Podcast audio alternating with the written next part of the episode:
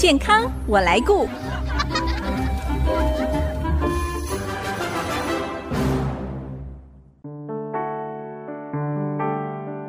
听众朋友，大家好，我是王淑荣，欢迎收听《健康我来顾》节目，一起关心你我的健康。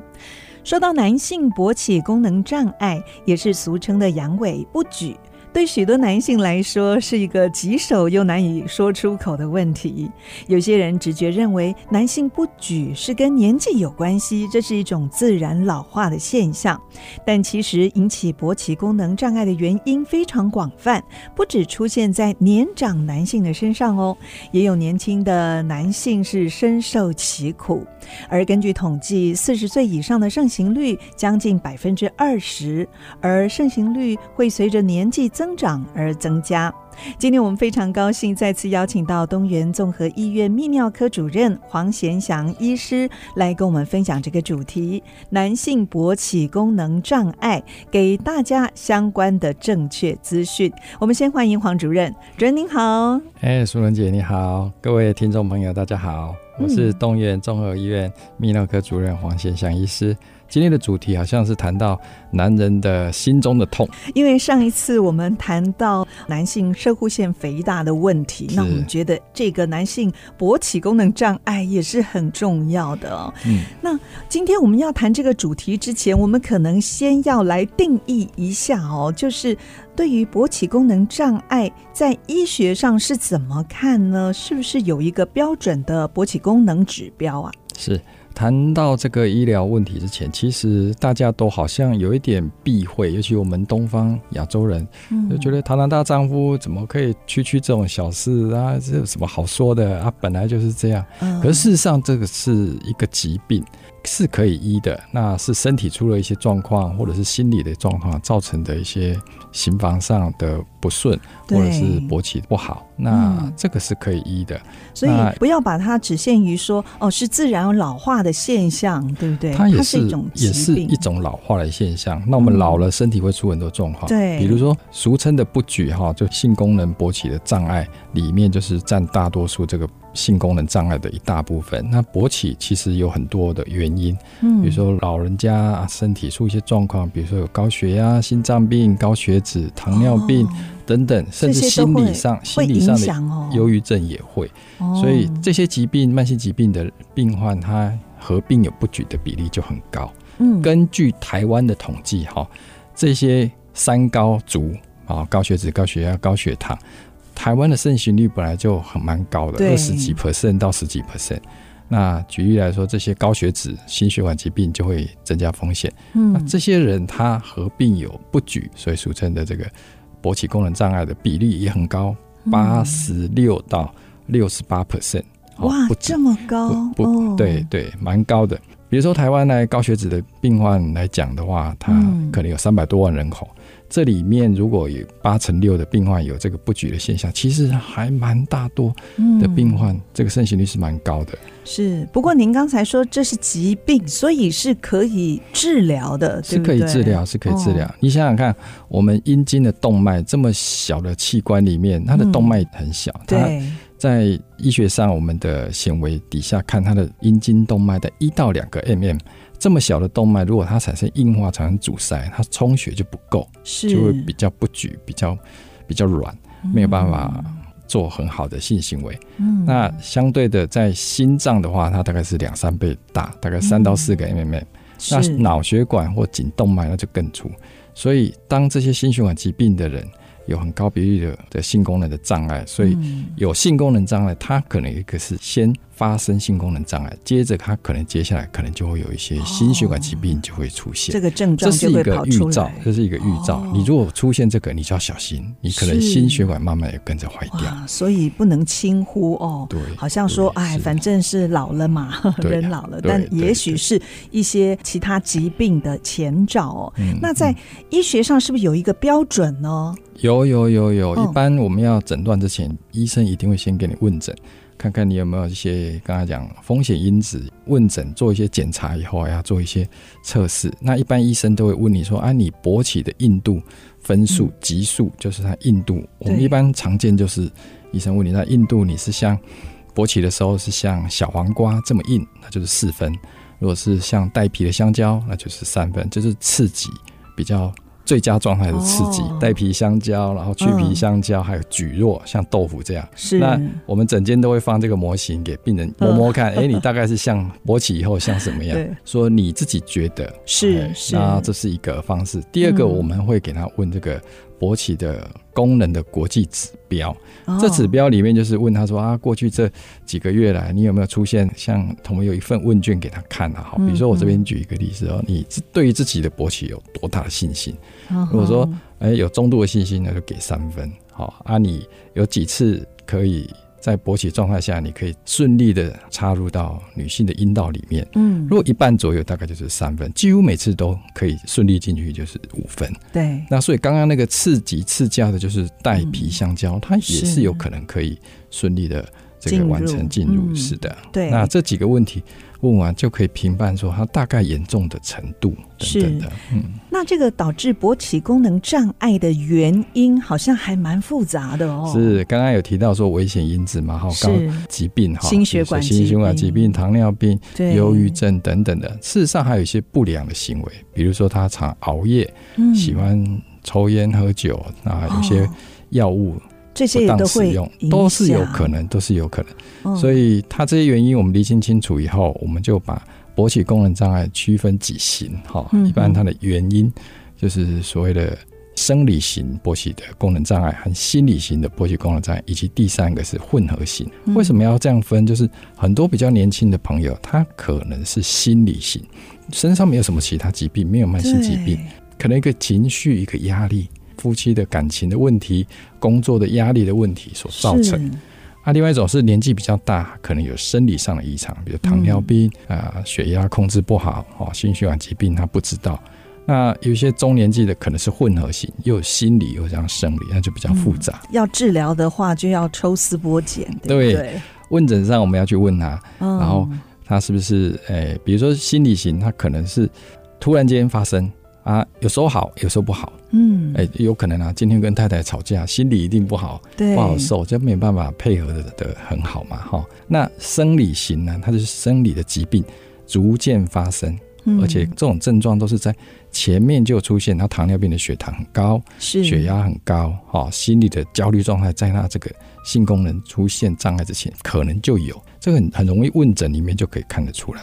那有人可能认为哦，年纪越大，这种自然老化的症状啊，老夫老妻了，其实对性方面也没有太大的需求，还需要积极治疗吗？哎，这个问题是问的很好啦。我们都老了，嗯、这个是自然的现象。啊、事实上，哈，夫妻这个性生活其实是一个很微妙的，是双方的关系。嗯，或许你不需要，对方需要，你有没有考虑到对方的的感觉？是，所以。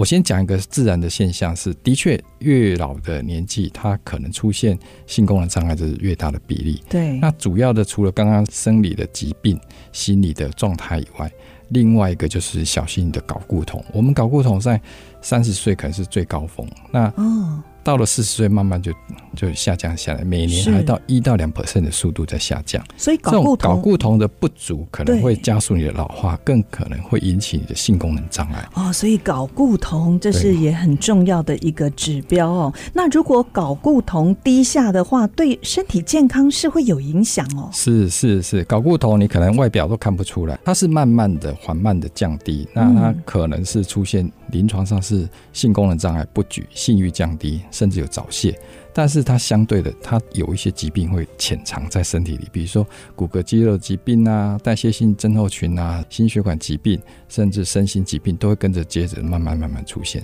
哦、所以你有可能临床上，哎、欸。性的欲望降低，人没有元气，体力下降，甚至身高也会变矮，生活上好像没有什么乐趣，嗯、加上性功能障碍，好体能、体力、运动表现、嗯、工作表现都变差，所以这有可能是的男性更年期，就是俗称的睾固酮低下症已经出现。哦、那睾固酮低下的话，会不会也容易引发现代人常见的像忧郁症啦，或者是焦虑症啊等等这种心理层面？面的疾病。是是，嗯。睾固酮对全身很多器官都有它的作用在，是。尤其在我们体力、蛋白质的合成、情绪的这个低落的对抗，哈，它也能够强化你的心脏，提升你的性欲，甚至强化你的骨骼密度。所以你不够，一定这些方面都不会好。哦，所以我们可以来做补充。所以还是要积极治疗。对，要积极治疗。我们可以先检查你有这些症状，问卷出来，哎，你有这个症状，你怀疑的话，我们就抽血。看你的睾固酮够或不够，不够的话，那标准以下又症状很类似，我们就可以做补充。好，我谈到这里休息一下哦，待会儿我们继续再来请教黄贤祥医师有关于男性勃起功能障碍的治疗这方面的资讯，马上回来。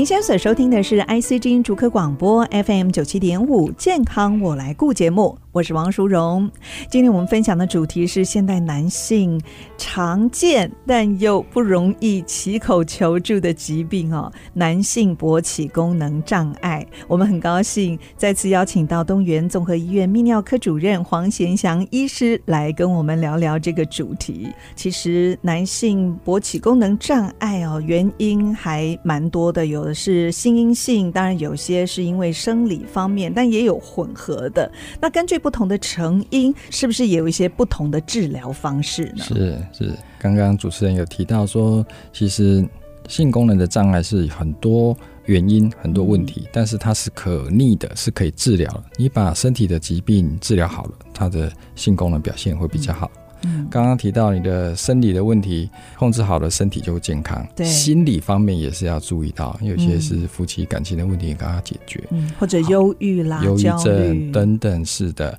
那刚刚有提到一个老化，可能跟睾固酮不够有关系。嗯，那要补充了。要补充，哎，如果真的是不够，哈，诊断出来是不够，市面上是有很多方法可以来做一个补充。嗯，比如说常见有一些口服药，哈，注射药。或是凝胶涂抹在皮肤，或最新的有所谓涂抹在鼻子里面，嗯，这些方面都可以做一个补充。要怎么补充是根据每个人的需求。那市面上很多，寻求专科的医师去做评断。是，嗯，所以这个也都需要医师的处方跟处置，对不对？很多就是听众朋友可能会问说啊，那我要补充，啊，补充了会长肌肉哈，工作表现哈，运动表现也都比较好，嗯。那我要怎么来买？其实要到专科医师那边先做检查，咨询咨询，好检查你是没有 contraindication，就是不适合用。比如说他有癌症，摄护腺癌就不适合用。对，他有心脏血栓风险很高，那就不适合用。这、嗯、除此之外，那就可以使用。那我一般会跟病患讲说，哎、欸，是哪一种比较好？那早期台湾也有进口所谓的口服的，可是有些人肝脏不好。哦，他有一些慢性肝病，那就不适合，因为他口服下去是要到肝脏里面去代谢，嗯，它会增加肝脏的负担。哦，所以市面上我们常听到的像是威而钢，这个不是说自己能够买得到就可以来使用的。是威尔刚也是处方用药了哈，它是药，不是说你随便去药房哈，只是用药，只是用药就是感冒药，就是你药师开给你。对，那威尔刚这个是增加。海绵体积的血管充血是增加里面的勃起硬度的，嗯，啊，睾固酮是补充你睾固酮，好，让你欲望更好。啊，补充的方式有很多，我们这里推荐有一些涂抹在皮肤或注射，这是效果比较快。国际上都认为是效果越快越短效的越好，所以涂抹注射都可以，但是希望是短效。可是你有没有想过说，哎，我涂抹万一有过敏？或不适合，那我就不要涂就好。可是你打针，嗯，打进去就抽不出来，就抽不出来。对，所以这个。要好好的跟病患说沟通，嗯，所以也要跟医师讨论，对不对？那很多用药也要小心，它有一些副作用，比如说有一些感冒、鼻塞、鼻子不舒服，哈，涂在鼻子里的药膏还可能不适，那就可能适合其他的方式来补充，嗯。那您刚才说口服药物也是有补充这个睾固酮的吗？早期台湾也有进这个传统口服的药物，但是有些肝疾病的病人，我们就。不建议使用，还有它有些食物，比如说它吃的高蛋白的食物，可以影响这些吸收，啊，血中浓度会比较不稳定，我也不建议使用。所以我们都希望，哎、欸，你看症状很严重了，初期我们可能给他先打针，嗯、啊，如果血中浓度看起来是稳定，我们就会改用其他涂抹的方式，是的方式来补充它搞固酮。搞固酮补充了以后，一定是体能体力会比较高。可是如果他是要生孩子，你用了针剂，它可能。搞完自己生成的一些精子合成，整个就会停机，因为你有外来补充，它就自己就不工作了，自己也不会分泌睾固酮，自己也不会做精子的合成，哦、所以反而是没办法让另外一半受孕，嗯、对不对？对对对，你本来是想要那个，哎，结果你影响到精虫的制造，是。对，这里是要哇，这个都要好小心，真的不能随便用药，对。目前治疗睾固酮的方式很多，那一定是良好的医病关系才是治疗的成功关键。是，所以要好好的沟通，那不要买来路不明哈，或者是认为啊这个壮阳药偏方可以使用，其实危害到你身体都不晓得。是，那刚才您说的这个口服药物，还有针剂、皮肤胶囊、鼻内胶囊等等，这个健保有给付吗？这个目前都是没有健保给付，都是包含威尔刚那个增加海绵体积的充血，也都是自费的。除了口服药物或者您刚才说的这些治疗方式之外，好像还有手术的方式，是不是？对，如果这些方式都不行，当然有体外震波针打在阴茎上。增加它血管的这些增生哦，它可能是堵塞了血管，嗯哼，冲不进去。那我们用药物是让它扩张，让血管冲进去。如果不行，就体外的震波，震波可以打结石，也可以打我们阴茎，让它增加血管，增加血管的循环增生。第二个，再来就是侵入性的，要做人工阴茎，这人工阴茎就手术了，就要去。嗯，外科开刀房里面，不过这个应该很少人选择，对不对？这最后一线呐，最后一线，真的前面都没有效，就来考虑用这个。是，那您刚才说这个体外的震波不算是一个非侵入性的治疗，对不对？对，所以它也不用麻醉，不用开刀，不用不用不用。体外震波的都是前面用药比较不好的，是，用两个月，它的疗程大概有六七十 percent 的病人有效果。嗯，哎，所以这个。在临床上，这是我们的卫生署许可，但是健保局是没有给付，也是病患要自己出钱。不过这个也是一个选择，选择也是一个选择。哦、是。好，那我们要怎么样预防或者是延缓勃起功能障碍的发生呢？啊、哦，不要让它这么快老化。是是是，延缓老化，大家都不想变老，这个是很大的一个课题。嗯、首先，再次强调，你生活形态的改变是最重要的一环。比如说，你不能又是熬夜、抽烟、酗酒，这样都不行。嗯、所以，一般病患来跟我们医师询问的时候，我就希望他能够戒除不良习惯，比如说戒烟、戒酒。嗯好，甚至有一些不良的毒品的使用，一定要停止下来。哦，好，有一些药物其实它的副作用也会影响到性功能障碍，是，所以这时候我们会把它查，查完之后就希望能够改其他药物。嗯，再来就是他如果过胖，我们希望他能够运动，能够减肥，这是很重要的一环。嗯，然后再来就是把他自己的慢性疾病能够给他赶快减缓减轻。好，然后当然性功能障碍它有些是心理性，心理性是需要伴侣的支持。嗯，哦，双方的支持，双方的沟通是不可或缺的。这个疾病一定是不要说就就自己躲在棉被里面，忧郁啊，不知道该怎么办，嗯、然后伴侣也在流泪。其实事实上，这个是可以公开拿出来讲，好好的讨论，好好的寻求帮助，寻求帮助，然后伴侣的支持配合，是这个治疗效果才可以事半功倍啊。是均衡的饮食，有足够的蛋白质的摄入就可以了。嗯，再来就是你要跟医师好好的讨论，哈，哪些一些坊间的一些什么壮阳药啦。什么？这不一定是真的有效，有些是广告不实啊。没效就算了，如果还吃了伤身体，那就更糟糕。或许如果要抗老化哈，那个均衡饮食，然后生活作息要真的生活那个不良的习惯要改变。是，再来就是你可以就是多吃一些地中海型的食物来抗老化哈，抗氧化的，更年轻一点。少吃红肉，啊、对，多吃。对对对，那如果有勃起功能障碍困扰的男性，最后可不可以给一些建议呢？是是是，很多听众或是病患会问我说：“哎，我吃这个是不是就可以恢复到二十岁一样的勇猛？”哈，事实上哈，这不是说可以回春哈，可以一些药物是帮忙你。好，能够让你的生活、性生活、夫妻感情会更好，然后享受性爱的愉快。最重要还有身体要健康。很多病人还会说啊，我现在没有勃起障碍，我是不是可以拿来强身哈壮阳？事实上不需要了哈，增加身体的负担。轻微的勃起功能障碍，我刚才讲的生活形态的改变，它可能就可以改善。好，不是拿来强身的。那有研究哈，射物腺肥大吃勃起功能障碍的药也是有效，嗯，所以有些老人家我们会使用一些那个西力士跟威尔刚，那是来治疗射物腺肥大的症状。哦，有些爬山的山友他怕高山症发生，所以用这个药物来做。这个防止高山症的发生是哎，所以这个药物还是要跟医生好好讨论。好啊，很多病患也会问我们说，他、啊、吃了会不会对药物有依赖、有成瘾？答案是不会哈。成瘾哦，成瘾就是说、哦、不会哈，一定要靠这个药物了。对、嗯，事实上轻微的刚才做了生活的改变，他可能就改善了。嗯，好啊，我们也有病患吃了这些这个。威尔刚以后，他可能症状改善了，哎，下次忘记吃，哎，也好嘞。哦，哎，对，他其实是不会依赖他，对，不会对药物有依赖或成瘾。好，嗯哼。但是如果你严重，然后不去好好的就医看诊，你这个不举的现象会牵连到各个层面，心理层面、社交方面，嗯、另一半感情也会失衡。对，还有也许是生理出现了一些其他疾病的前兆，是是。好，所以应该勇敢来就医，嗯、什么都不用担心。好，现在台湾哦要迈入超高龄社会，那在这样子的一个社会结构下的男性呢，我们看到有越来越多人面对勃起功能障碍的问题。